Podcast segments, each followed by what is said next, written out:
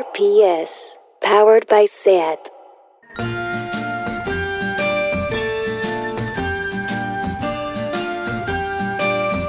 Ever since the day that you went away, you've been sending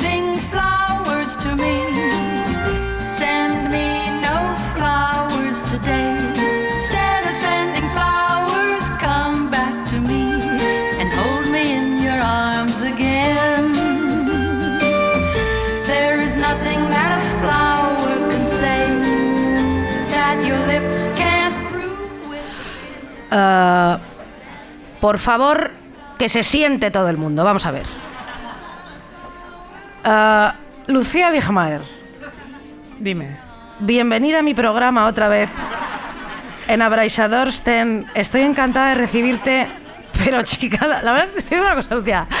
Ah, yo siempre vengo sola y tú apareces de repente, ah, parece que vives aquí en una cueva, en una gruta en Abraisadorsten, con Nick Cave, Parade y Cristina Rosenbinge y sales ah, y te sientas aquí. Hombre, ¿cómo crees que tengo el cutis que tengo si no hubiera una gruta Claro. aquí abajo? Qué broma, Sí. qué broma tan recurrente. Ya, ya, sí, ¿eh? me encanta bien, esta broma. Eh, bueno, anoche estuvimos en el Apolo. Estuvimos en el Apolo y la verdad es que nos fue muy bien. Nos ¿no? fue muy bien. La gente es, la gente es maravillosa. Eso, la gente es, es genial. Y eh, lo que pasa es que estamos de resaca. Un poquito. Solo ad- advertirlo. Sí. Un poco, nada. Está, está todo bien. ¿eh? Está todo bien, está todo bien. bueno, Pero bueno. A ver. y estaremos mejor. Gracias, mira. Qué bien estamos. Venga, a ver. Salud. Oye, ah, Em, ¿de qué vamos a hablar hoy, Lucía? Cuéntanos Hoy todo. vamos a hablar de eh, en nuestro programa, nuestro Mm. programa, vamos tenemos un tema. Nosotros tenemos un tema, aunque no lo parezca a veces. Sí. Pero eh, nosotras, eh, como no somos de la paz, el amor, etcétera, esta vez en Deforme Semanal Ideal Total vamos a dedicar eh, este programa de hoy a la hipocresía Sí. que es un concepto que tiene muchas aristas, ¿vale? Porque la hipocresía es la cualidad de, de- de alguien que esconde sus intenciones y su verdadera personalidad. Qué ¿no? fuerte. sí, Ese sí. es el ser hipócrita, ¿vale? Sí.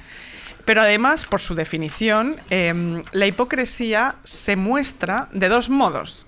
Uno es la simulación, es, es decir, que tú muestras algo distinto a lo que se es. Y por otro lado, el disimulo, ¿vale? Que es que implica ocultar lo que no se quiere mostrar. Por un lado finges y por el otro ocultas. Muy bien explicado, la verdad es que ah, te felicito. Vamos a ver. Muchas gracias. ¿Sabes cuándo he sido yo? ah, bueno, yo, como todo el mundo, somos hipócritas de vez en cuando. Ah, ¿Sabes cuándo he sido yo más hipócrita? ¿Cuándo? Pues fíjate, cuando acabamos de forma semanal ah, en Madrid o en, eh, o en Barcelona, y en la salida viene alguna gilipollas o gilipollas o uno y nos dice, oye, la entrevistada de Mar Giró, fenomenal, ¿eh? ¿Pero qué, pero qué maravilla? Es- Bueno, Marc ha estado, pero ¿cómo ha estado Mar? ¿Cómo ha estado Marc? Marc está pero, pero, Bueno, pero, qué maravilla. ¿Y la entrevistada? Bueno, qué lista. Claro, entonces, es que esto nos lo dicen muchísimo. Y claro, nosotros nos quedamos con una cara de idiotas, ¿no? Como de, ajá, ah, mil gracias, sí, sí, qué bien, qué bien, ¿no? Y, ah, ¿y nosotras, nosotras bien o qué? A ver, ¿no? Sí, sí, sí, esto ya lo estamos diciendo. Últimamente sí, últimamente ya eh, nos enfrentamos a Es eso. que somos puto invisibles, ¿o qué? No, claro. Bueno, ah, voy a hablar de nosotras dos un momento. Venga. O- sigo, quiero decir, o sea, ¿no? Ah, claro. Nosotras tenemos muchísimos defectos, pero tengo que decir que nosotras somos muy de verdad. Esto Sí, es así. eso es verdad. Y creo que transmitimos verdad. Eh, yo quizás que un sí. poquito más, tengo que decir, porque tú eres así como catalana, cerrada, introspectiva, borde un poco, ¿no? Yo soy Ay. más simpática, esto es verdad. y cercana. Me encanta porque este soy- programa, porque van a salir tantas cosas. Hombre, yo soy más cercana, pues yo soy más de cercana, Madrid. claro, Os jodéis sí. un poco, pero es verdad. Claro que sí. Y soy más simpática. Bueno, y todo esto. Ah, ah, eh, sí, no, iba iba a decir una. No lo digo. Bueno. Pero, bueno, esto lo, lo he tenido que decir yo de mí misma, porque chica, como no lo dices tú, pues ah, bueno, pues lo digo Muy yo. bien, Vale. hoy- hoy todo. Nosotras expresamos muchísimas veces con claridad ah, lo que queremos, ¿no? Somos, no somos muy pasivo-agresivas. No, la verdad es esto, que no. que esto es No fuerte, la gente que lo es. Bueno, y además somos honestas y bueno, y esto a veces se paga en el mundo de las apariencias, eso es así, pero bueno. Eso seguro. Pero mira, para que no digas que no hablamos de ti, que es una Sí. queja que tú tienes, eh, voy a hablar de ti. Ah. Eh, esto, no, que esto no es de ser hipócritas, porque, o sea, esto de, de no ser hipócritas puede parecer que tiene como muchas ventajas, ¿no? Sí. Como que una es muy honesta, muy de verdad, lo que tú decías. Sí. Pero yo tengo que contar que, que Isa hace una cosa que es muy fuerte A y ver. esto lo hace, y esto es así, que es lo contrario a la hipocresía y el disimulo. Y es que cuando tú estás con Isabel en mitad de algo social, Mm. ¿Vale? Que tú estás viviendo bien, ¿no? Por ejemplo, estás en una cena o en una fiesta, sobre todo en una fiesta. Sí. Tú lo haces mucho esto. Sí. Que estás ahí con tus cosas, conociendo gente, ¿no? Que viene, te habla, ay, que te interesa esto, tal. Eh, Isa te pilla del brazo y te dice, vámonos, me aburro. Tú esto lo haces el 70% Sí, de sí, las es veces verdad, en, la- en el mundo. O sea, en, en un evento social. Me esto- aburro, me aburro, hola, me voy. me- cada vez que estamos en un sitio lo haces.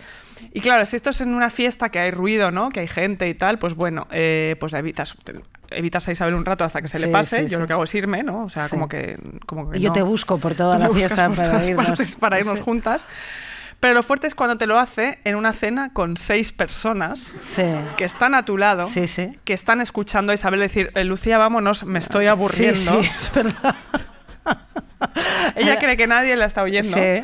Y te están escuchando a ti, te Ya, oyen, ya te oyen. Y esto lo haces y es un poco... Es, es Es lo contrario a la horrible, hipocresía. verdad es que es, es de ser maleducada, sí, es verdad. pero es lo contrario a la hipocresía, pero es fuerte. ¿eh? Es fuerte, sí, es que no, es que me aburro, joder, me No, quiero ya, ya, ir ya, de ya, allí ya, corriendo. ya. Bueno, Sí, eso es así. bueno, ah, me aburro fácilmente, efectivamente. Pero bueno, tengo que decirte, voy a seguir un momento hablando de mí, ¿vale? Es que yo tengo Venga. un don.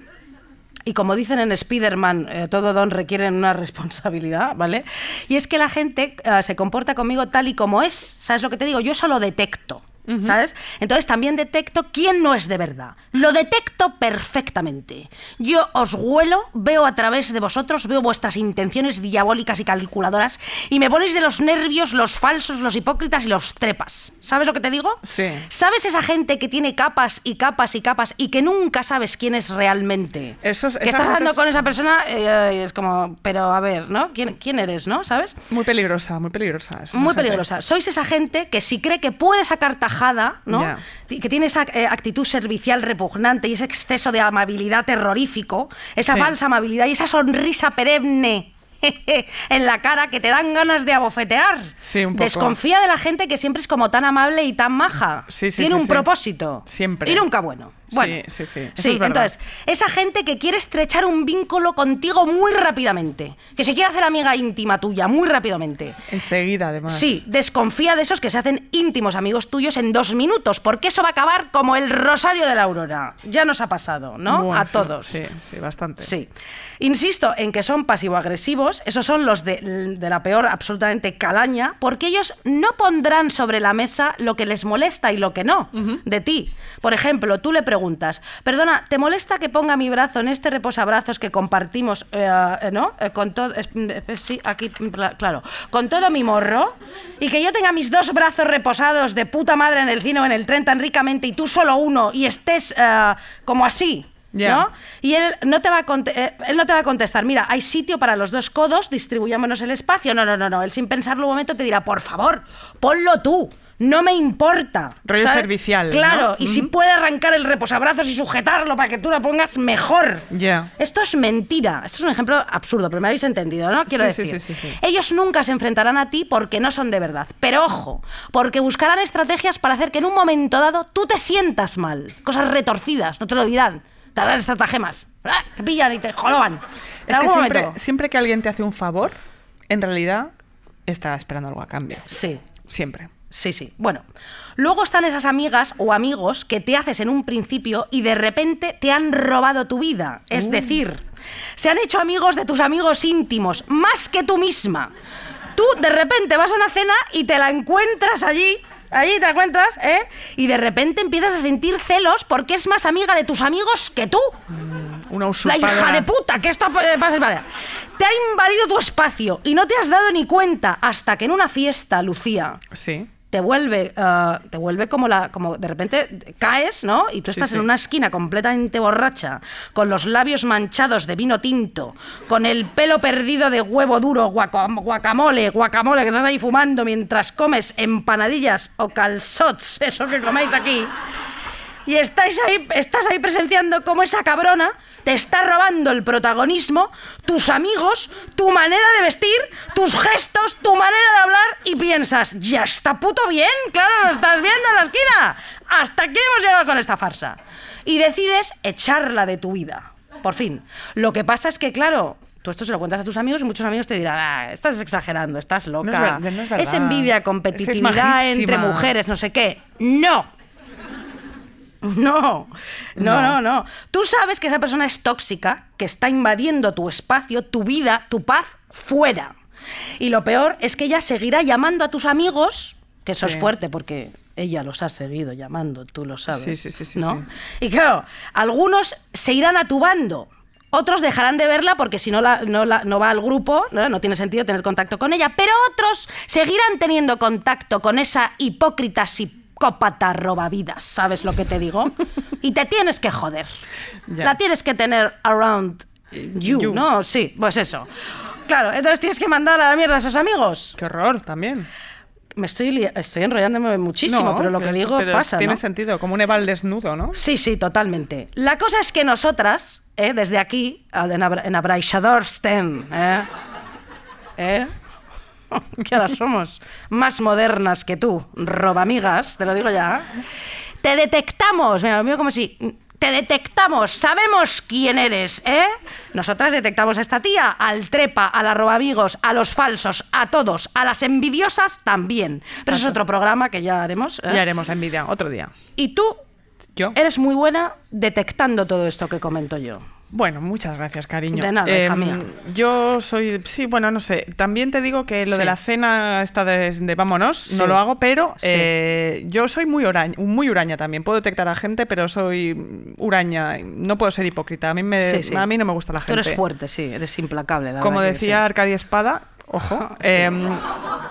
La gente en general no me gusta. Que esto lo, lo he sacado de la entrevista que le ha hecho Gabriel Rufián a Arcadia Espada, que si no la habéis visto, no sé qué estáis haciendo con vuestra vida, porque es que es lo mejor que se ha visto jamás en YouTube. Pero que, ¿por qué?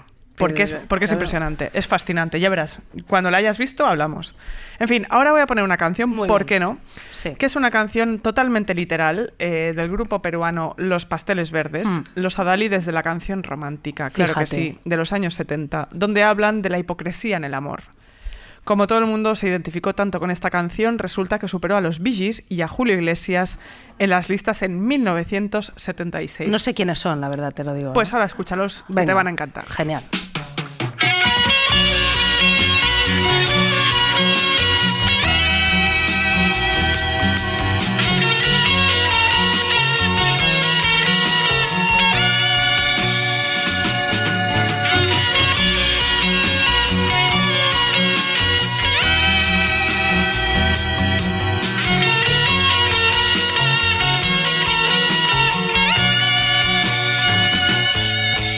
Hoy al verte con otro amor así, sonriendo tanto, yo me quedé indiferente. Lo que hubo entre los dos murió para siempre. Tuve que sufrir para olvidar todos esos falsos juramentos. Hipocresía,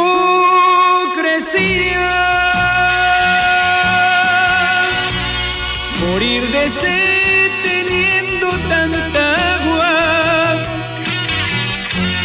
morir de amor fingiendo estar alegre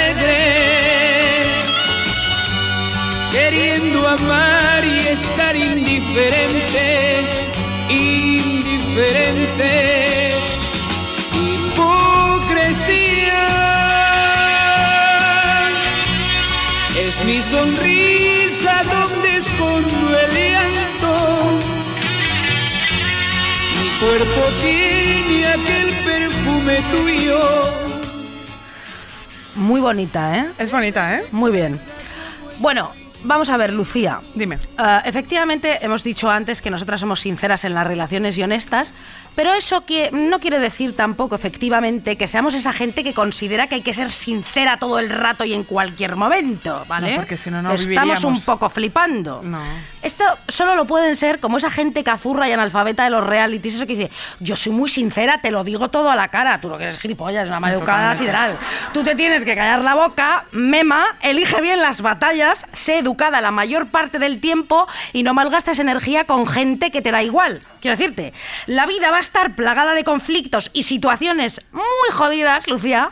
Guarda tu sinceridad para cuando de verdad se necesite, ¿vale? Claro, no, no. Y deja de joder con tu inmadurez y tu circo. Porque No. eso es un circo, lo de, te lo digo a la cara pesada. Además Bueno. que ganas de generar como no peleas y agresión. No Ay, hace falta. nada, fuera, de verdad. Además, luego esa llega a casa, lo piensa, llora toda la noche, está Horroroso, fatal. Bueno, horroroso. también quiero decir que esa gente que queda bien con todo el mundo, ¿sabes? Es esta, esta gente que cuando se muere, todo el mundo dice que era buenísima persona, ¿sabes lo que te digo? Sí. Que todo el mundo habla bien de él, es que fíjate, eh, nunca tuvo un problema, no sé qué. Pues chica, en realidad que sepas que esa persona era lo peor, quiero decirte.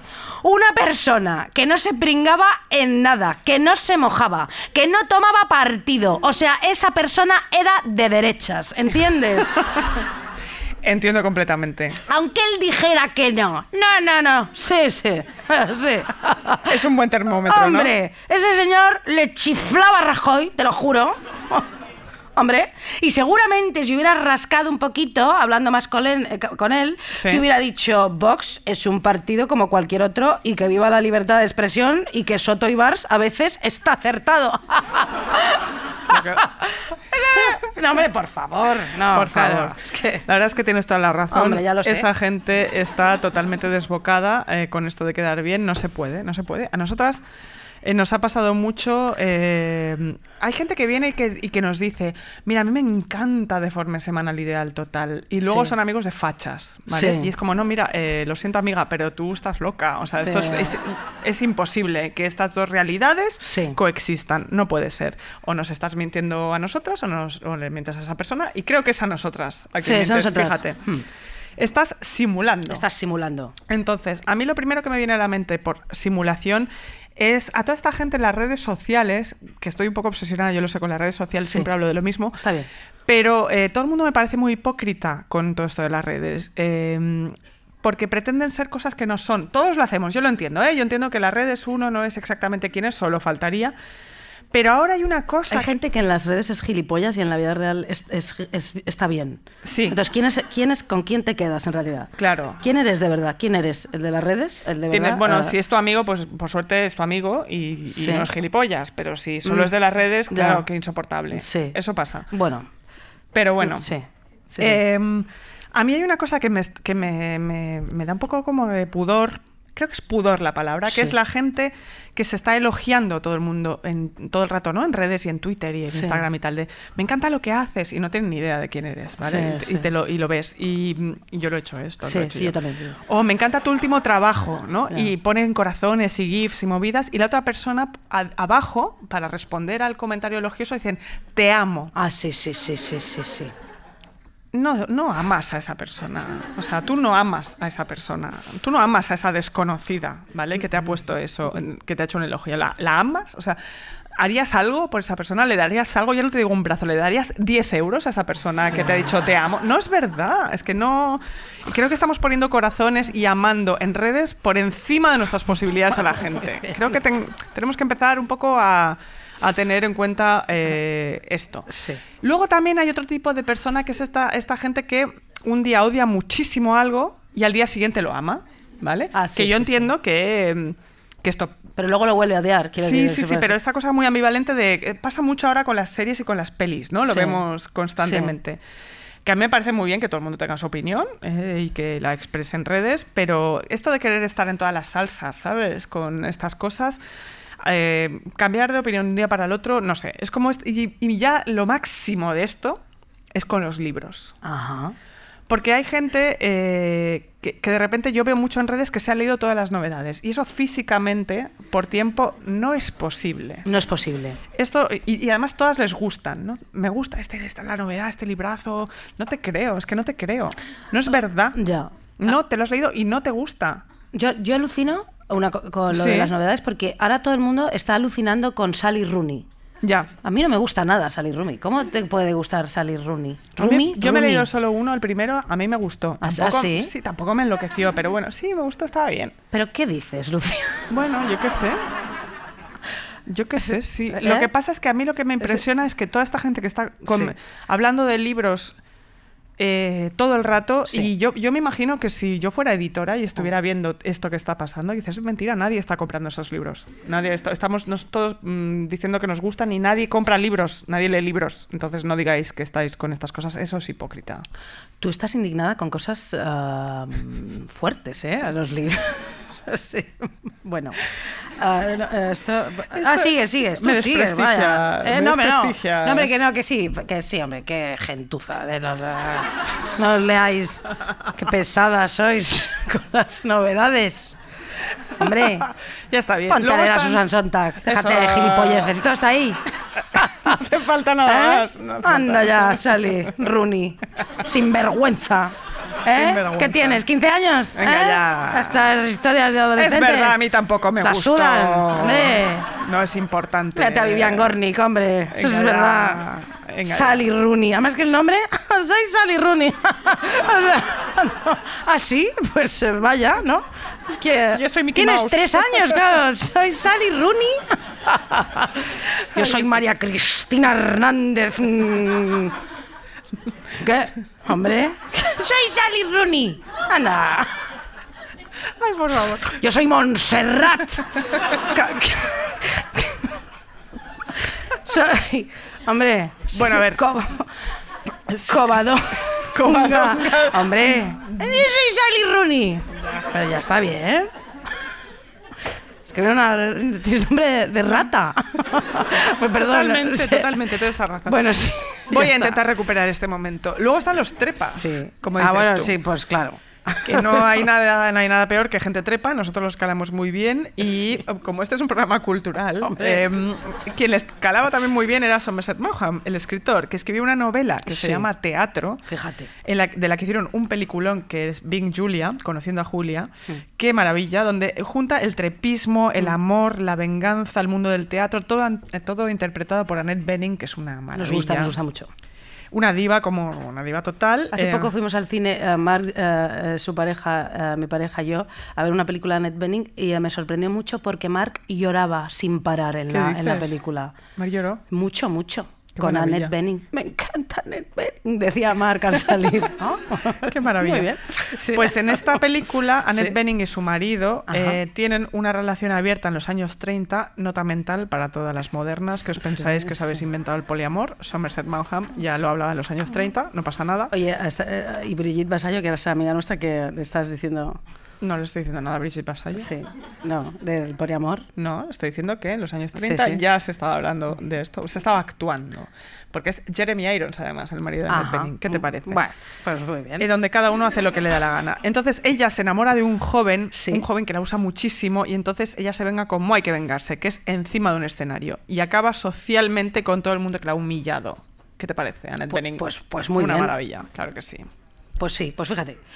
Ah, como decía el filósofo, espérate, Edmund Burke, o Burke, no sé, no sé quién es, lo he mirado en internet, decía que, ah, sí, eh, no sé, Burke, eh, Burke, decía que solo la belleza nos dará el consuelo, no la verdad. Entonces, yo antes decía que no hay que ser sinceros todo el tiempo, que eso está fatal, y entonces yo estoy muy a favor de las mentirijillas, Lucía. Hombre, por supuesto. Ya está bien con lo de la mentir, la culpa y del catolicismo hasta las narices. Hay que mentir y cuanto más mejor, ya te lo digo. Eso es verdad. Sí, por ejemplo, yo cuando no quiero quedar, porque me invade la pereza, porque no me apetece o porque tengo la regla, todo esto, miento. Muy y no me importa que hagan conmigo lo mismo, os lo digo en serio. Mentidme, me da igual. A veces decir la verdad requiere muchísimas explicaciones, ¿no? Sí, sí, sí, totalmente. A mí no me importa que me mientas en tonterías para no quedar y no me importa que sean amigos íntimos o que no seamos amigos, me da igual, ¿vale? Sí, hay que mentir. Hombre, es que no puedo. Mira, no. No me cuentes tu no, vida, No, chica, miénteme, no puedes. miénteme, Pues yo bien, tampoco, ya está. Me quedo leyendo en casa a Sally Rooney, cariño. Bueno. Bueno, voy a seguir con estereotipos de gente y tal. A ver, mira, Lucía y yo, fíjate, uh, abraisadores, conocemos a una persona, sí, a una mujer, fíjate, que es una mujer bellísima, es muy guapa esta chica. Guapísima, guapísima. Uh, que tiene a todos los tíos alrededor locos, que esto tú y yo lo hemos visto, porque fíjate, es una mujer como muy misteriosa, muy discreta, que nunca habla de más, ¿eh? muy agradable, que además se viste fenomenal, y Lucía y yo la odiamos a muerte. Pero una cosa que, vamos, visceral. Muchísimo, muchísimo, desde el feminismo, además. No, ahora vamos a... Ahora... No, a ver. No, es hombre, que ahora, oye, que no faltaría nada, más. por supuesto, Chorradas esta. tontería. ¿Nos tiene que caer bien todas las mujeres del mundo? No. Pues no, o sea. Claro que no. Vamos a ver. Además, ella tiene la voz así como súper grave. Sí, tiene sí, una sí, voz. sí, eh, usa cuello alto, eh, Bueno, habla poco. Poco, poco. Habla muy poco. Poquísimo. Eh, las mujeres que hablan poco lo tienen todo ganado. Totalmente. Así nos va, compañera. Fatal. Eh, nunca tendremos una concejalía, un ministerio, nada. Yo no quiero eso también. Y hay, eh, hay varias personas como esta persona bellísima y misteriosa. Yo conozco a varias. Sí. Las detesto a todas, sin Ah. problemas. Además, las detesto, soy feminista, las odio, no pasa nada. Son gente que se cree además que es, que es mejor que tú. Sí, sí, sí. No, sin no. parar, es una cosa, aunque no hagan nada en la vida, solo por existir, ¿sabes? Ellas se creen que te, que te miran por encima del hombro, o sea, increíble. Mira, esta tía eh, que odiamos a muerte, te lo digo en serio, es una persona que nunca habla de sí misma. Nunca. ¿eh? Con lo cual, cuando tú estás hablando con ella, tú te abres de más, porque si no, esa conversación, esa velada, no hay quien la soporte. Claro, ¿qué haces? Porque estás con un fantasma. Y entonces como una idiota, claro, claro, sí, bueno, hace frío, no. Tú eres generosa, claro, para que ese momento valga la pena. Cuando en realidad, y por no ser maleducada, te dan ganas de marcharte y dejarla ahí como un pasmarote con su cuello alto mm, y su... Y su nada, Y y su nada. rictus de superioridad de mierda. Bueno, total, que esta chica nunca se pringa en nada, nunca da su opinión sobre nada, no sabes bien lo que piensa de ti, ¿verdad? Eso es verdad. Pero como nosotros eh, somos lo contrario, que nos pringamos, nosotros nos reímos de todo sin parar, somos cínicas, somos buenas, pero somos Sí, cínicas, sí, no sí. tenemos filtros y toda esta cosa, pues creo sinceramente, Lucía, que ella nos odia a nosotras también. Yo creo que sí, que es, que es verdad, que esto es posible. Me la suda, ¿eh? Por otra parte, ¿no? Tú- tú dirás. Entonces tú te metes en el Instagram de esta persona así como misteriosa y como magical. Ella es magical girl un poco, ¿sabes lo que te digo? Sí, pocas fotos cuelga, ¿eh? Pocas, po- Muy pocas, muy pocas, porque eso es más misterioso. Claro, aún. claro, claro. Y es así como original su Instagram y poético y bonito, como con dibujitos, poesías. Pero no cookie, No, no, no, no, no, no, Ah, no, ya no, no, no, no, no. ya es elegante. Sí, textos así como abstractos, Sí. nada prosaico, ¿sabes? Nada. Ella no te dice, tengo la regla, por ejemplo. nunca. No tiene la regla. No, Ella, no, si acaso, te lo dice como now ya nimr tengo la regla". Para Shh. Bueno, Si es que lo dice. si es que no dice lo nada. dice pesada. Bueno, total, ella vuelve loca a los tíos porque es guapa y es culta y es discreta y nada amenazante. ¿eh? Sí. Ella es una plasta internacional de primer orden. O sea, Totalmente. que tú y yo ya, ya es que te lo digo que le caemos como el puto culo. O sea, Lucía, no Sí, soporta, sí. mira que yo grito, tú estás siempre con el rímel por aquí. está claro. Bueno, Eso pasa sin parar. y ella, eh, fíjate que lo que pienso, que no es hipócrita. Porque es que ella no nos quiere hablar. Ella no intenta, no hace el esfuerzo. No, es que ella es así. Claro, ella es así. No es es así. una pose. Sí, sí, sí. Nos- es que, no, es que me estoy dando cuenta ahora diciéndolo. Nos tenemos que joder porque no es una pose, es que ella es así. Ella es así. Pero es un coñazo. Pero es así. Ya, ya, bueno, pero es un aburrimiento. Ella es así. A Así mí que, lo que, que se junten todas ellas con los cuellos altos a no hablarse entre sí en las cenas, ¿sabes? A beber martinis y tomar, a tomar opio, porque ¿qué hacen si no? Opio.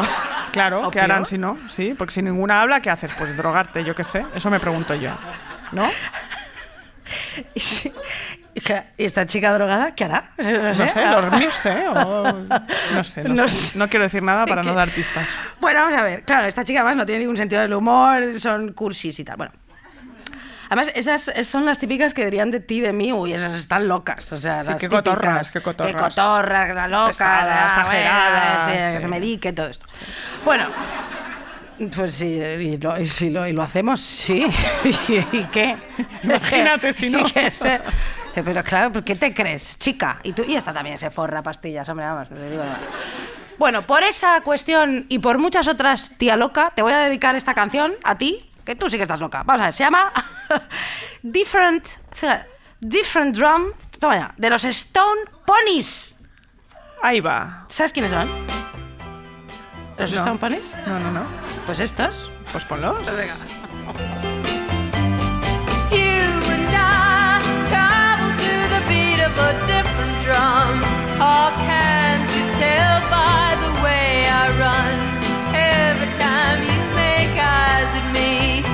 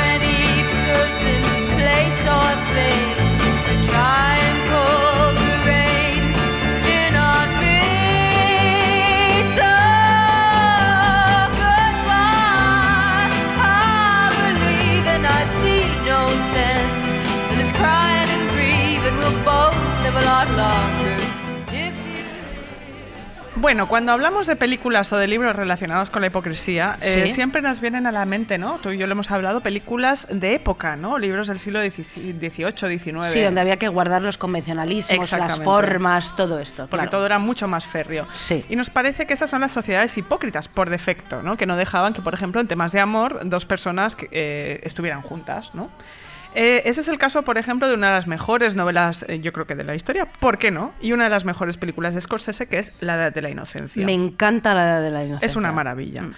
Esta película, que es también una película de mafia, en realidad, eh, pero de mafia aristocrática, nos cuenta la historia de la condesa Olenska, una mujer separada que lleva mucho tiempo viviendo en Europa, que para Edith Wharton es como decir que eres indie, ¿sabes? Eh, que eres bohemia, Sí. eh, que se enamora del que va a ser su cuñado, que es Newland Archer, un tipo correcto, un tipo formal como del peso de Ciudadanos, ¿no? Ah, sí, sí. Que está a punto de casarse con la prima de Olenska.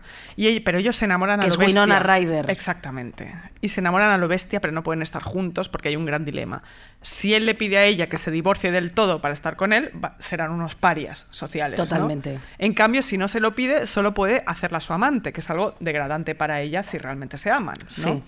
Así se genera el gran mito, yo creo, la gran mentira hipócrita del amor heterosexual convencional que ha hecho que muchas bohemias aguanten a hombres casados que no se van a separar jamás, que es la frase te quiero pero no puedo estar contigo. Ya. ¿A ti te la han dicho? Shh. A mí también. A mí no, a mí no me lo han dicho, la verdad, tengo que decir que no. Lo te siento. quiero pero no puedo estar contigo, ¿no te lo han dicho nunca? Nunca. Pues qué maravilla, cariño, de verdad, me alegro me mucho. ha tocado muchísima gentuza y me he follado a gente asquerosa realmente, pero no me han dicho eso, la verdad. ¿No? Bueno. No, eh, sí, claro, perdón, ya, claro. No, Pues vamos a ver. hija. No, sí, pero espérate, porque ahora te voy a contar cosas fortísimas. Vamos a ver. En el amor, Lucía, Ajá. sí, yo sí he sido hipócrita. Ajá. ¿Así? Sí.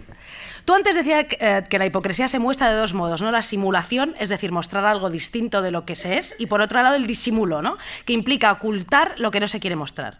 Yo he hecho las dos cosas en el amor, es decir, sí, qué fuerte. Ahora, eh, yo cuando corté con una relación muy larga, de 10 años, Sí. eh, tú, te la tragaste tú, la- te digo. todo. Qué fuerte, pobre- pobrecilla, porque es que fue. Bueno, que, que- No hace falta que entremos ya- ahí, ya, no te preocupes. Qué mal Ya pasó, ya pasó. pasamos, de verdad. es Lo pasamos fatal. Uy, bueno, que, bueno, yo dejé esa relación con un señor fantástico, que además ahora es muy. Mm. amigo mío y todo esto. Bueno, la verdad es que siempre hago la broma de que he tenido mala suerte en el amor y tal, y siempre he estado con tíos muy majos, mis novios siempre han sido muy buenos y todas estas cosas, ¿no? Ah, ah, sí, pero bueno, eh, entre medias efectivamente he estado con muchísima gentuza y he tenido que ser hipócrita con esta gente y me voy a explicar por qué. Con los no novios, quieres Con- decir. sí, sí, con, lo- con los que podían a lo mejor, pero con, con Pero las que no. transiciones, ¿no? Entiendo. Sí. Entonces, el amor, vamos a ver, provoca una conmoción profunda porque los efectos de la serotonina en el cerebro, cuando la persona está enamorada, fíjate, presentan un perfil químico semejante al de un trastorno obsesivo compulsivo, lo que explica el por qué no somos capaces de pensar en nadie más al enamorarnos y pensar muchísimo en esa persona. Ya. Esto nos pasa a todos. A todos, sin parar. Es un dato eh, que os doy, fíjate. Entonces, una señora que se llamaba Helen Fisher dice que estamos biológicamente programados para sentir todo eso, este amor intenso, por un plazo máximo de dos años. O sea, el amor como adicción Sí. dura dos años. Como la que esta está como si Vale. Después se aplaca la pasión y la intensidad. Madre mía. Después Sí. nada. Sí, después ya eh, pues, eh, Netflix. Por eso hay gente, claro, claro, es que es por eso hay gente que tiene relaciones que duran dos años, ¿no? Y van de dos años en dos años, ¿no? Como yonkis del amor intenso. Yo los tengo muy calado- calados a estas personas. Que, porque, claro, estas personas eh, no pueden convivir, quieren excitación y vida loca, ¿no? Y viajes, y no ir, a- no ir al Ikea, sobre todo, ¿no? Sí. Mira qué listos. Sí, ¿no? sí. Estas personas, porque ¿qué, qué te crees? ¿Que al resto de la gente nos mola el IKEA? O sea, vosotros os pensáis que nos Además, gustan las ah, cenas de parejas. Ah, sí, sí, sí. ¿Os sí. pensáis que eso nos mola? No, la no, cotidianidad. Que no, no nos gustaría ir de dos años en dos años. No. Lo que pasa es que no queremos morir solos. Eso nos pasa. Sí. Pero apechugamos, apechugamos. Así que crece de una vez, emparéjate, muérete con alguien, como el resto de nosotros, que somos cobardes. Y ya está, ¿eh? Ya está. Vale. Entonces. Yo sigo con lo de mi historia de la hipocresía en el amor. Vale. Yo conocí a tíos, ¿no? En estas transiciones, que me encantaban, pero fíjate, joder, tenía yo que hacer, o sea, tenía que fingir con ellos que no me encantaban tanto mm, como me encantaban, ¿sabes Ya, lo que te digo? ya, hacer como que no. Mm, Me encontré en esa típica postura femenina, oh, de fingir que no me importaba tanto él, Ya. que pasaba de todo, que quedaba con mis amigos y tenía mucho curro y tal, mientras que en el fondo... oh, oh, quería arrojarme sobre su regazo, cogerle las solapas de su abrigo azul marino y zarandearle y gritarle ¡Imbécil! ¡Llámame, joder! ¡Quiéreme! Hombre, esto, estos tíos que se muestran ambiguos, pero que en realidad les gusta es un huevo y que ellos deciden el ritmo al que hay que ir avanzando en la relación. Y tú de repente estás cenando con amigos y te llama y te dice, ay, hola Isa, ¿qué haces? Y tú te vas pitando, dejas a tus amigos en la mesa ahí plantados te- con tu plato en la mesa, con los calcets, esos de espárragos, Eso o lo que ha coño pasado. comáis y te vas pitando. Eso ha pasado. Hombre, esto Más pasa en vez. Barcelona, en Madrid, en Tombuctú. Esto pasa continuamente. Esta noche os va a pasar a todos los que estáis aquí. Bueno, vamos a ver. Yo tenía que fingir, claro, todo el rato en esas relaciones que no tenía toda la intensidad del amor en mi tripita, en mis entrañitas, y jugar a todos esos juegos de poder absurdos e inmaduros para poder seguir ahí. Eso es horroroso, además, porque Chica. ni comes ni cenas, vas siempre como perfecta por la vida y es todo mentira, estás hecha polvo. Te vuelves loca, loca. Vuelves loca. Eso a la chica esa que detestamos no le pasa. No le pasa. pero no. Como ella es como es. Ella es lista, claro. nosotras no. Y Bueno, tranquila y de voz grave. Entonces, yo me di cuenta, Lucía, que los problemas empezaban con estos tipos si tú estabas al principio más entusiasmada que él. Porque de repente, si demostrabas que te gustaba demasiado, ahí había movida. Ya. ¿Vale? Entonces, vamos a ver. Conclusión de todo esto.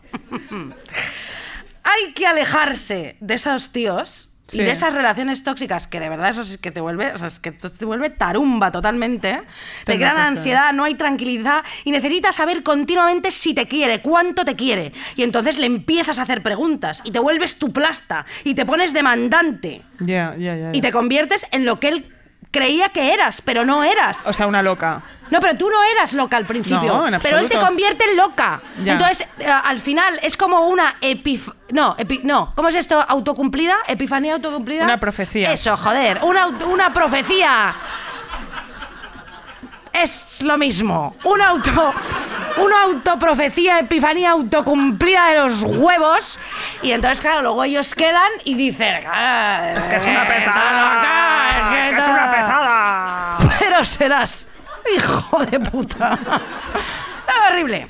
Bueno, espera un momento. Dime, dime. Tengo un Sí, mensaje sí, para estas personas, que me lo he escrito. No tengas miedos de los sentimientos.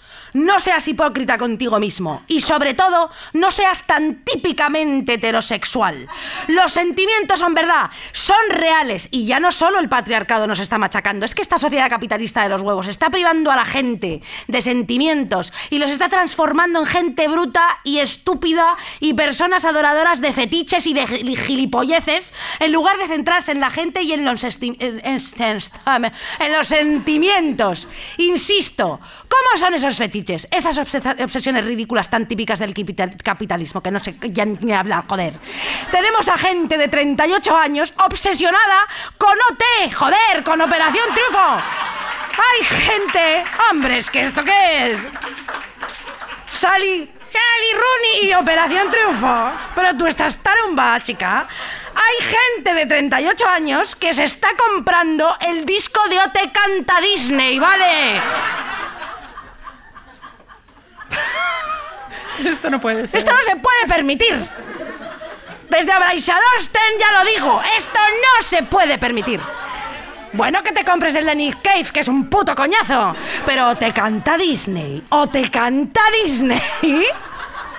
¿Por qué haces eso? ¿Eres imbécil? Lucía, no. Eso- eso- Sal a la calle. Dime. Siente, vive. Aparta fetiches. Pues mira, precisamente Sí, que... esto es lo que le decía la condesa Olenska a Newland Archer en La Edad de la Inocencia. Eso mismo, vive Claro, imbécil. sí, claro. No te quedes con Winona Ryder, vente conmigo. Joder. Y aunque La Edad de la Inocencia es un novelón como la copa de un pino, yo quiero recomendar otra novela de Edith Wharton. ¿Por qué no? Claro. Una escritora, por cierto, Isabel, a la que tendríamos que dedicar en realidad un programa entero, porque estuvo en el frente en la Primera Guerra Mundial, En el frente de luchando. luchando, Ah. en moto además. ¿En moto? Sí. En moto. Le dieron la Legión de Honor. Se casó y se separó, lo cual fue un escándalo en su tiempo. Sí. Fue mega feminista. Bueno, pues ella tiene una novela que tiene también mucho que ver con la hipocresía, que es La solterona. Ajá. No voy a destripar mucho el libro, voy a decir que es una historia de dos primas, criadas un poco como hermanas, Sí. en la que una, Delia, se casa y tiene dos hijos, y la otra, Charlotte, se queda embarazada siendo soltera, pero no de cualquiera, no, que esto te va a encantar, sino del primer amor de su prima Delia. Fíjate. ¿Vale? O sea, un lío monumental. Entonces Delia se posiciona como esa familiar buena, ¿sabes? Es Sí. la típica tía que acoge a su prima descastada e infeliz, pero en realidad le tiene unos celos que flipas, Sí, Delia. Es una sí, sí, sí. hipócrita absoluta. Muy mal. Ella, aunque lo tiene todo, tiene sus hijos, su marido, bla, bla, bla, envidia a su prima y va tejiendo una tela cada vez más tupida de suplantaciones y celos que no voy a desvelar, pero que hacen de la novela un libro muy interesante e intenso sobre todo lo que nos interesa a nosotras, que son los sentimientos y las pulsiones de las mujeres. Bueno, y ya chica es que es un primo lo que es listo. Muy bien. Muy bien, Lucía. Bueno, vamos a ver. No, claro, es que como tú estás hablando de, de todo el rato de libros y yo de memeces, de te canta Disney. Pero si has hablado de una cosa interesantísima antes de filosofía. Mm, Bueno, sí, sí, pero he hablado de O te canta Disney. Entonces, ahora voy a hablar yo de un libro. muy bien. Ya está bien. Basta ya. Y Además es un libro fuerte, un poco triste de todo esto. Veréis qué interesante. Vamos a ver. Es un libro que se llama Regreso a... a- a- te lo voy a decir en francés. eh, Por Rem. Rem, a Reims, a Rem, ¿vale? Entonces se trata de la autobiografía del filósofo y escritor Didier Eribon. ¿Sabes quién es? No, No. por supuesto. Bueno, es, ah, yo tampoco lo sabía, pero es- está muy bien. Entonces, en realidad es un libro muy triste, pero que hace una reflexión sobre la familia, sobre tu origen y sobre cómo no aceptas ese origen y la clase social de la que provienes, que es muy interesante. Vamos a ver. Sí. Didier crece en una familia de clase obrera con dos hermanos y dos padres trabajadores, ¿vale? Él es gay, él es gay y muy pronto empieza a interesarse por el arte y la cultura y todo lo que no tiene que ver con su familia ni con su origen y muy, por- y muy pronto empieza a detestar a su familia por su incultura, por su homofobia y por su racismo. Claro. Entonces, el libro empieza con el regreso de Didier a su casa por la muerte de su padre. Hacía más de 30 años que no veía a su madre o a sus hermanos. Él huyó de allí pitando, siendo fiel a sí mismo. Y en el libro dice que llegó un momento que, claro, que es que ya era insoportable la convivencia a medida que se iba convirtiendo en otra persona. Claro. Y nunca había vuelto hasta ahora. Entonces, en su regreso, su familia le hace saber que sufrieron muchísimo por su partida y que su padre cuando le veía en televisión lloraba. Y entonces Ellen Rem empieza a reflexionar sobre esos sentimientos que tenía escondidos, agazapados y el malestar que le provoca pertenecer a dos mundos. El mundo pequeño burgués al que ahora pertenecía con gente culta y sofisticada y al mundo de la clase obrera que él llegó a despreciar. Porque en su casa no le aceptaban como sexual, como homosexual, Sí. oía muchísimos comentarios racistas y él odiaba la poca sofisticación que tenía su familia. Entonces, claro, hablaba de la estrechez mental frente a la literatura y la cultura y una atmósfera sofocante en la casa familiar. Entonces, Como que está escindido, ¿no? Entre dos mundos. Sí, pero él. eh, esto es muy durísimo, interesante. durísimo. Y todo esto le suscita muchísimo debate interior porque él, un hombre de izquierdas que siempre ha defendido los derechos de los trabajadores, a los oprimidos, pero que a su vez odia su origen a la gente de izquierdas y a los oprimidos. Esto Sí. es muy interesante, ¿no? Mucho, en lo mucho, político estaba con los obreros, pero odiaba tener raíces en ese mundo. Entonces él cuenta en el libro como, un- como uno siempre sueña con tener una familia gloriosa y se pregunta, ¿cómo podemos manejar nuestra relación familiar con una historia que nos avergüenza? Claro, como un autodio de clase tenía, ¿no? Bueno, es que es que, claro. Entonces, él relata cómo cuando él se iba culturizando, a medida que él iba leyendo y tal cual, la madre se ponía más y más a la defensiva, ¿no? Como, Mm. ah, el historia tal. Y cómo adquirió el gusto por el arte y por la cultura para entrar corriendo en otra clase social y dejar atrás eh, todo eso. Claro, claro. Que luego, siendo filósofo, defendía. Ya, es ya, que ya, esto, Es des- esto es desfase, ¿eh? O Es sea, desfase Sally Rooney aprende, ¿no, cariño? Claro, esto, esto está bien. Entonces, él se sentía muy avergonzado, ¿no? Entonces, en una ocasión, eh, él vivía en París, se encuentra con su abuelo en París y se siente aterrorizado por si alguien ha podido verle con ese señor. Ah, o sea, tenía vergüenza Tenía familiar. vergüenza Mm. familiar. Entonces, eh, tiene mala conciencia. Claro, y luego enseguida se empieza a acordar de cómo su familia, que era comunista, Mm. empieza a tener ideas fascistas. Y esa familia suya termina votando al Frente Nacional, a los fachas franceses. Y entonces, de cómo su madre odiaba a los inmigrantes del barrio simplemente porque era una manera de ella sentirse superior Ya. y no tan desfavorecida en el sistema. O sea, ella se valorizaba a sí misma desvalorizando a los demás.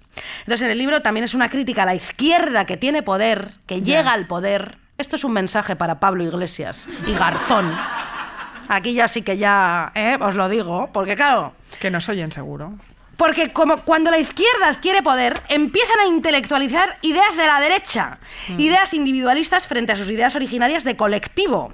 Entonces, en este libro habla de estos niños de izquierdas burgueses que cuando tienen poder, cuando llegan al poder, cuando están en el Congreso, ya todo el otro, el Pablo Iglesias, descojonándose con el Espinosa de los Monteros, que te vamos a dar en el culo, Pablo Iglesias, ¿sabes lo que te digo? Coquetean con eso siempre. Hay un, hay un coqueteo porque consideran además la, la cuestión fascista como una cuestión de masculinidad. Bueno, esto lo hablaremos en otro Sí, podcast. sí. Entonces, bueno, de repente, claro, se vuelven hipócritas porque ah, estos niños de izquierdas burgueses, cuando tienen poder, se acobardan, Mm. efectivamente, se vuelven hipócritas, se convierten en notarios, ganan dinero o en arquitectos, y claro, es lo de siempre un poco, ¿no? Sí. Entonces, bueno, yo creo sinceramente que esto que os acabo de contar es muy interesante. Deberíais de compraros este libro. Y Recuerda nos- el título, por favor. El regreso a, a, a Reims. Está muy bien. Y además porque te hace pensar en nuestra propia hipocresía ideológica. Tú dirás, tú dirás. Es impresionante. ¿No? Esto, es- esto que cuentas es Ese- impresionante. tú no te has, eh, yo me he hecho mucha autocrítica con esto, ¿no? Claro, yo no lo he leído, pero da para. Yo creo que da para mucho. Da para mucho. Yo lo que tengo que Sí. decirte es que esto que me cuentas Sí. me recuerda, además de que tiene muchísimo, muchísimo de lo que hablar. em, Te, te yo deja esto- un poco en bragas con tu libro de Edith Wharton, con esto que os he contado. ¿Qué es esto, competir? Porque esto que yo te he contado es reflexión verdadera eh, y no la tía de esa loca de la moto en el frente ese de la guerra. No pensé que me ibas a hacer esto nunca. Esto es una broma, por favor. Nunca pensé broma. que me harías esto en directo, Isabel. Tú eres En fin. hija eh, mía, lo, ¿cómo eres? ¿cómo Brinda eres? conmigo de lo lista que eres. Muy Anda, bien, venga, vamos allá. muy bien. Pues yo voy a decir una tontería, en Venga. realidad. Eh, esto de, de- del odio de clase propio es una cuestión que yo, me, yo, como periodista, me he encontrado mucho con jefes de medios de comunicación. ¿Ah, sí? Sí. Porque aquellos que venían de entornos muy humildes vivían entre, como entre dos aguas, ¿no? Eh, ellos, eh, siempre ha- había como un, una- un relato de glorificación de yo soy un hombre hecho a mí mismo, etcétera, pero querían todos escapar a su pasado. Y han tenido, todos los jefes que he tenido de este tipo han tenido dos cosas en común, dos obsesiones que yo creo que en el fondo ellos pensaban que les alejaban de sus orígenes.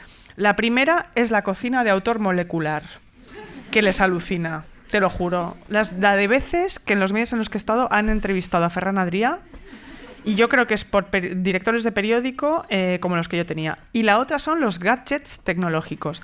Tú le das un iPhone 18 o 25 y ellos ya flipan. Le dan la portada de un medio de comunicación a un iPhone. Así te lo digo. Ya.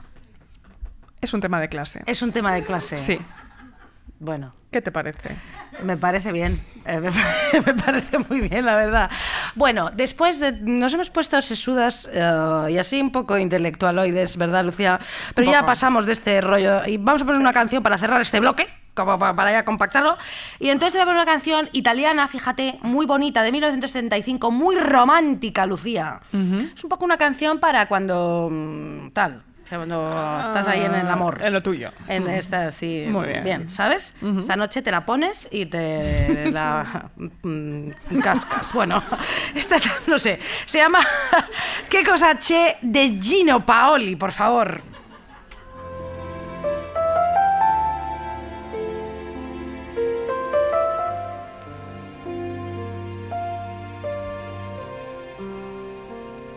Che cosa c'è? C'è che mi sono innamorato di te. C'è che ora non mi importa niente di tutta l'altra gente, di tutta quella gente che non sei tu. Che cosa c'è? C'è che mi sono innamorato di te. C'è che ti voglio tanto bene, che il mondo mi appartiene, il mondo mio che è fatto solo di te. Come ti amo, non posso spiegarti, non so cosa sento per te,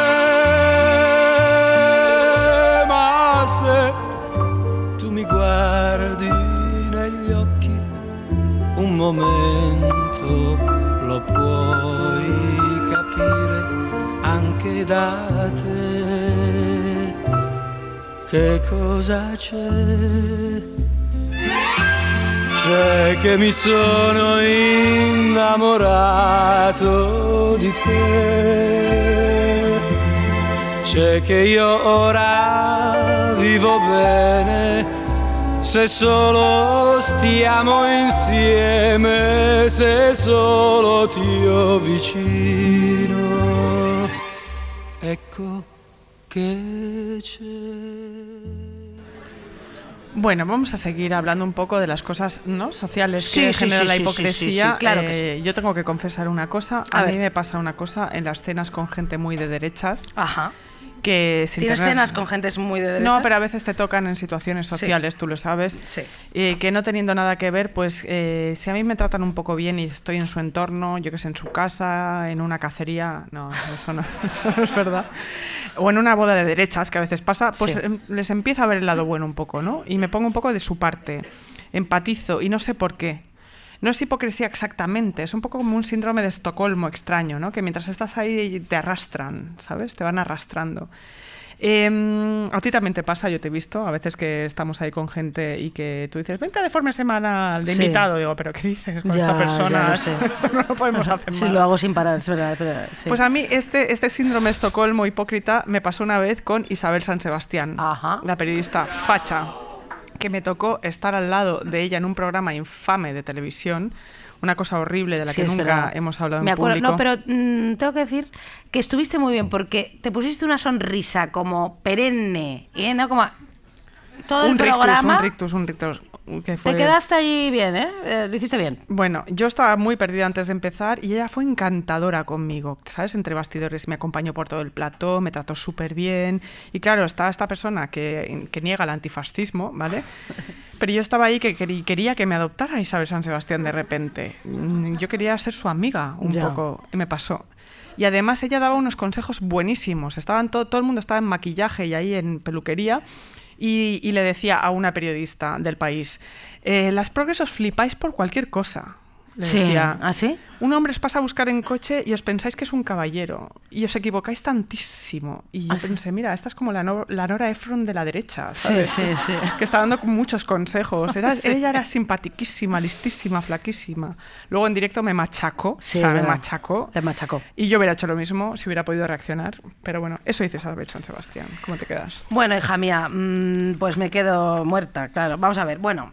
Yo los curros, efectivamente, también he sido hipócrita, bueno, pero como todos, ¿no? Ah, Claro. bueno, ayer estuvo Rocío Kiayumán contándonos en Deforme Semanal... ah, ¿qué se dice Kiayumán? Sí. Sí, Killaguamán. ¿Kiyaguamán? Sí. Pero chica, no. ¿Qué, qué he dicho? ¿Kiyaman? Quillo, bueno, igual. Ya, qué lío. Bueno, la, la queremos muchísimo. Por Eh, supuesto. estuvo contando que ella eh, lo está pasando mal ahora en Un un, poco, curro sí, y sí, tal. sí. Bueno. Y la pobre, bueno, en fin. Entonces, bueno, yo también he tenido muchísimos amigos de derechos en la universidad, fíjate. Y me gustaba uno, muchísimo. Hmm. A mí me encantan los pelirrojos, tú sabes, siento predilección, ¿no? Totalmente. Tengo novios rubios o pelirrojos. Entonces me gustaba uno que era increíble, y éramos muy amigos. Entonces me pasó una cosa horrible. Fíjate lo que te voy a decir. Es una cosa de verdad que vergüenza. Íbamos en metro ¿m? y entonces estábamos hablando y coqueteando a saco, ¿no? Y yo como que muevo el pelo, que tú sabes que yo hago así con el pelo y tasta costa, ¿no? Y entonces él se acercó a decirme como algo al oído o no sé qué y yo pensé, interpreté que me iba a dar un beso y le di un pico a esta persona. Y él se quedó así como, ¿qué estás haciendo? ¿Sabes? Entonces fue horrible, fue horrible, horrible. Ya dejamos de ser amigos, el tío, bueno, ya, bueno, o sea, tal, bueno. Pero claro, lo que yo quiero contar esta historieta, esta historieta es que yo me he topado en la vida con muchísimos hombres histéricos, cariño Bueno, tú muchísimo, sí. que se acercan a mí, me hacen hacerme, o sea, que, que me gusten, chatean conmigo como descosidos horas, horas, días, noches, todo. Pasan el tiempo conmigo, me hacen saber que les gusto muchísimo y luego, chica, no rematan. Y yo me quedo con el deseo aquí, ¿eh? Que se- un día eh, me- se me iba a caer dire- todo, era una cosa increíble y no rematan, no rematan. Me ha pasado tantas veces. ¿Qué Lo está sé. pasando aquí con la masculinidad? Yo no lo sé, pero ya está bien, ya está bien. O sea, dejad de histericarle a Isabel. O sea, entiendo todos, que una tía como yo, hecha y derecha, ¿sabes lo que te digo? Como con carácter, os haga cagaros vivos, lo entiendo bien, o sea, lo entiendo. Pero entonces no vengáis a calentarme. Ya, ya, ya, ya. ya. Porque claro, yo soy intensa y si yo me caliento, me caliento, claro, entonces, claro. No vengáis, dejadme en paz. ¿Qué pasa aquí? No sé, Lucía, pero basta, basta, basta. Haz algo con esto. Mira, eh, yo solo hago una petición, por favor, dejad de histericarle a Isabel, desgraciados. A mí me lo han hecho esto mucho. Lo sé, lo sé. Es un horror. Sí. Ahora no me lo hacen más, ahora lo hago yo. Muy bien. ¿Vale? No pasa nada, es una venganza Sí. de género. En fin, la hipocresía, no nos engañemos, no siempre es mala, también a veces es un acto de supervivencia, Sí, claro, hay que Lo decirlo. hemos dicho, lo hemos dicho antes. Porque si uno fuera honesto, en todo no podría salir de casa. Especialmente es necesaria la hipocresía en el ámbito laboral. Un poco para ir terminando. Sí. Porque tienes que comer. Porque hay veces que uno no puede simular. Tú lo intentas, lo intentas y no puedes. A mí me pasó una vez en un trabajo en el mundo editorial Sí. que yo eh, tenía que estar ahí y ocuparme del Excel y yo dije que sí, que por supuesto. Y me pasó la típica cosa que cuando me estuvieron explicando mis funciones, ¿no te pasa que cuando est- están contando algo increíblemente importante, de repente Sí. tu cabeza se va a otro sí. sitio? Y tú empiezas a pensar en palmeras o en elefantes o en qué vas a hacer en el verano y te han explicado literalmente Sí. Tu trabajo Sí, sí, sí. y lo que tienes que hacer. Y de repente tú no estabas ahí. No estabas pero, oye, ahí. pero es que esto es así A mí me pasa, exactamente. me pasa ¿eh? mogollón, mogollón. Entonces no me, no me enteré de lo que tenía que hacer y al día siguiente volví y les dije, claro, yo fui al, al despacho de esa persona, del director editorial, y le dije, mira, yo mm, tengo que dejar el trabajo, yo no sirvo para esto. Claro. Me dijeron, ya me, ya me he dado cuenta. Sí, ya está. Me lo dijeron y que, que te vayas a tu casa y mira lo bien que me hubiera venido la hipocresía en ese momento y no fui capaz. En fin, Antes de que ya acabemos y pongas la canción, eh, quiero decir, esto es un, ¿cómo se dice esto? Clickhanger para el, el Sí. próximo programa. Tú sabes que yo trabajé en el programa de Cámbiame, en Telecinco. yo tengo muchísimas cosas Yo que contar sabía, sí. eh, de Pelayo, o sea, y de todos. Mira, yo creo que este es un tema tan importante. Pero es que tú sabes lo que yo hice allí. Yo lo sé todo, sí, sí. Bueno, es que es muy fuerte lo que yo hice allí, ¿eh? ¿Tú sabéis que me echaron del programa? A mí me echaron. Lo sé, lo sé. Pero es que yo la lié allí tanto. Pero es que. Y, y me lo pasé tan bien y todo. Bueno, es que. Pero. mm, ups, uy, uy, son las nueve. no tenemos Ah, tiempo. lo Ups, cont- qué pena. Lo contaremos en próximo programa, Porque, joder, Lucía, lo que pasó. O sea.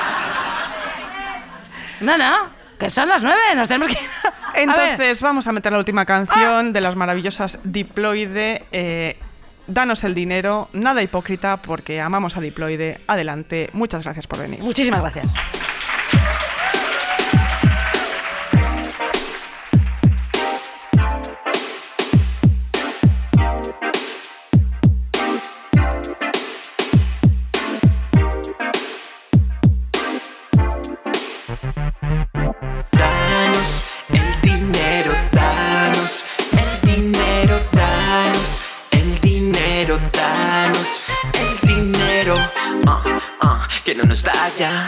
Da ya, ni pa' vivir, ni pa' comer, ni pa' vestir, ni pa' ser, ser, ni pa' ser, ser. Así que,